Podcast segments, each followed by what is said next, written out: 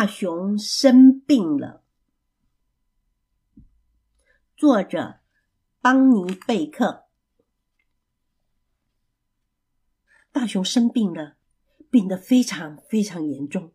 他的眼睛红红的，鼻子也红红的，他的喉咙好痛，声音也很沙哑。事实上，大熊相当肯定，没有一只熊曾经像他病得这么严重。有天早晨，大熊听见“叩叩叩”的敲门声。他粗声粗气的说：“进来！”老鼠冲进大熊的客厅，小小灰灰的，还睁着明亮的眼睛。大熊窝在椅子上，大大棕棕的，还有个塞住不通的鼻子。他得了重感冒。老鼠大声的说：“我来了，你很快就会完全好喽。”大熊皱着眉头，老鼠却非常的兴奋。大熊提醒他说：“我真的很不舒服。”老鼠说：“是哦，那我正好有你需要的东西。”老鼠在他的袋子里翻来翻去，然后拿出一本黄色的书，在大熊的身边坐了下来。老鼠念着：“春天来了，天空蓝蓝的，太阳好快乐，所有的小鸟都在唱歌。”大熊咆哮着说：“不要再念了。”我想你根本不知道我病得多么严重。老鼠的表情看起来很难过，但是它的尾巴倒没有。大熊很生气的说：“老实说，我可能活不久了。”老鼠说：“哦，天哪！”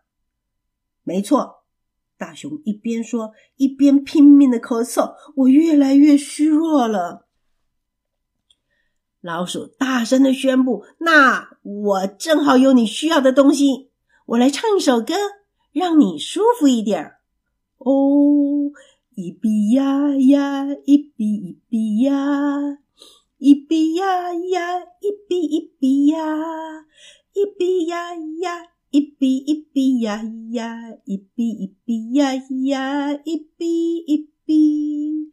大熊吼叫说：“太过分了！”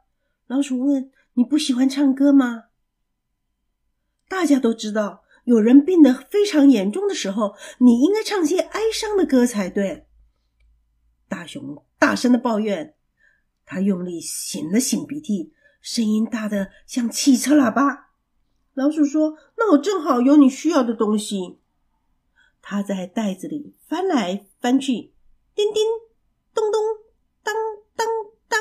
小老鼠热情的弹着小斑鸠琴，大熊叫嚷着说：“听起来一点儿也不哀伤，等一下就会变得哀伤了。”老鼠保证：“叮叮咚咚当，不可能，我无法忍受。”大熊想狂叫，可是它太虚弱了。你看，大熊气喘吁吁的说：“我的手抖个不停，你得帮我回到床上。”老鼠真的帮了个大忙。老鼠为大熊盖好被子，便溜出了房门。他回来的时候，头上顶着一只大碗，蔬菜浓汤来喽。老鼠说：“我自己煮的哦。”大熊小心翼翼的喝了一小口，很烫，而且尝起来有菠菜和甘草的味道。大熊很喜欢。他渐渐闭上了眼睛。老鼠问：“好多了吗？”大熊突然睁开眼睛：“当然没有。我想我应该要立遗嘱。”啊哈！那我正好有你需要的东西。老鼠说完，便从袋子里拿出铅笔和小笔记本。他坐在大熊的旁边，手上的笔稳稳的写着字。大熊若有所思的望着天花板。他说：“我，大熊。”要把我的红色溜冰鞋留给大熊。停了下来，老鼠焦急的斜着身体听。老鼠，大熊大声的宣布。老鼠说：“万岁！”大熊皱着眉头：“你用不着那么高兴吧？我也要将拖把留给老鼠。”他很快的补充着。老鼠看起来对那个东西不太感兴趣。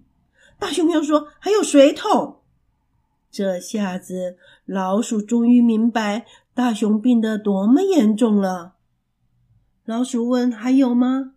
大熊说：“我太虚弱，没有办法再说了。”老鼠热心的说：“也许我还可以把你的茶壶写进去。”你到底懂不懂礼貌啊？大熊狂吼一声，突然从床上直直的坐起来。老鼠兴奋的说：“你的体力恢复了。”